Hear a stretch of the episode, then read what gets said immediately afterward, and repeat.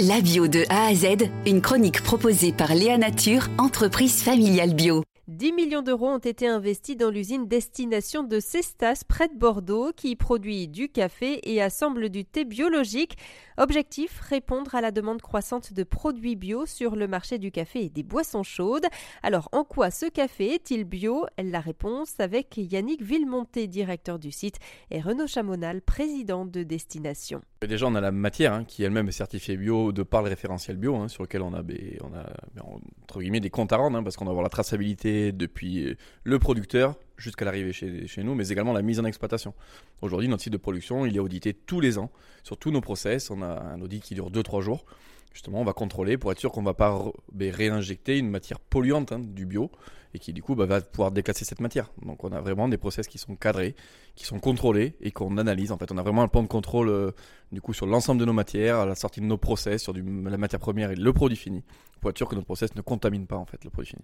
Moi, ce que je trouve passionnant euh, dans le dans l'environnement du bio et dans les entreprises bio, parce que je suis secrétaire général du SINABio, qui est le syndicat de transformation euh, de la bio en France, et ce que je trouve toujours extrêmement intéressant quand je rencontre des entrepreneurs du bio, c'est que ils sont bio bien évidemment, et ça, ça répond, c'est une certification euh, agronomique, mais au-delà de ça, en général, ils ont des engagements personnels euh, extrêmement forts sur euh, les emballages, sur l'impact de leurs déchets, sur le commerce équitable, sur voilà plein de choses. Et donc nos entreprises, notamment les entreprises du Synabio, mais sont bio et beaucoup plus encore en termes d'engagement. Voilà, donc on a aussi ici plein de choses qu'on a envie de raconter sur euh, le travail qui est fait par l'équipe, sur euh, la recyclabilité euh, de l'ensemble de ce que l'on de ce que l'on utilise comme de ce qu'on a comme déchets et pour les 15% qu'on n'arrive pas à recycler ou à composter, c'est incinéré avec des filières de revalorisation énergétique.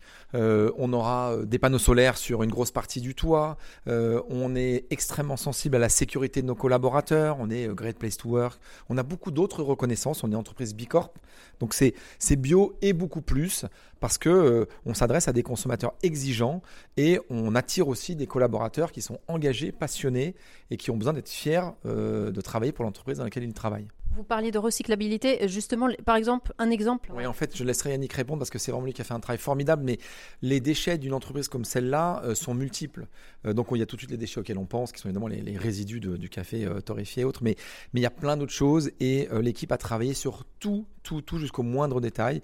Bien sûr, les sacs en jus du café, Yannick vous en parlera juste après, mais jusqu'au mégot euh, des salariés qui fument, jusqu'au stylo euh, utilisé euh, dans les bureaux. Enfin, voilà, il y a eu un travail incroyable pour être à 100% de recyclabilité ou d'incinération valorisée. Et l'étoile de jute est un bon exemple parce que ça montre aussi notre ancrage local. Mais je préfère que Yannick le, raconte puisque c'est lui qui a mis ça en place.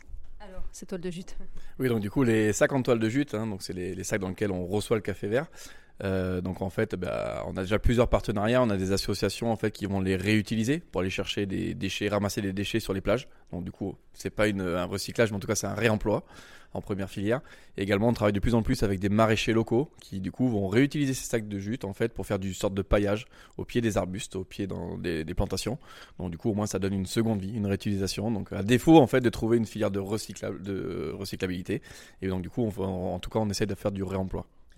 C'est ce qui est génial chez Destination, c'est que nos collaborateurs sont passionnés et en fait, il y a des moments où on était bloqué parce que les filières n'existaient pas et par leur réseau, par leur passion, ils ont trouvé euh, des. Ils m'ont dit Ah, on a entendu parler de telle association, peut-être que ça pourrait aider pour ramasser les déchets sur les plages, etc. Donc voilà, c'est une, c'est une entreprise de gens passionnés euh, et qui euh, essayent de faire les choses le mieux possible sur l'ensemble de la circularité de l'entreprise.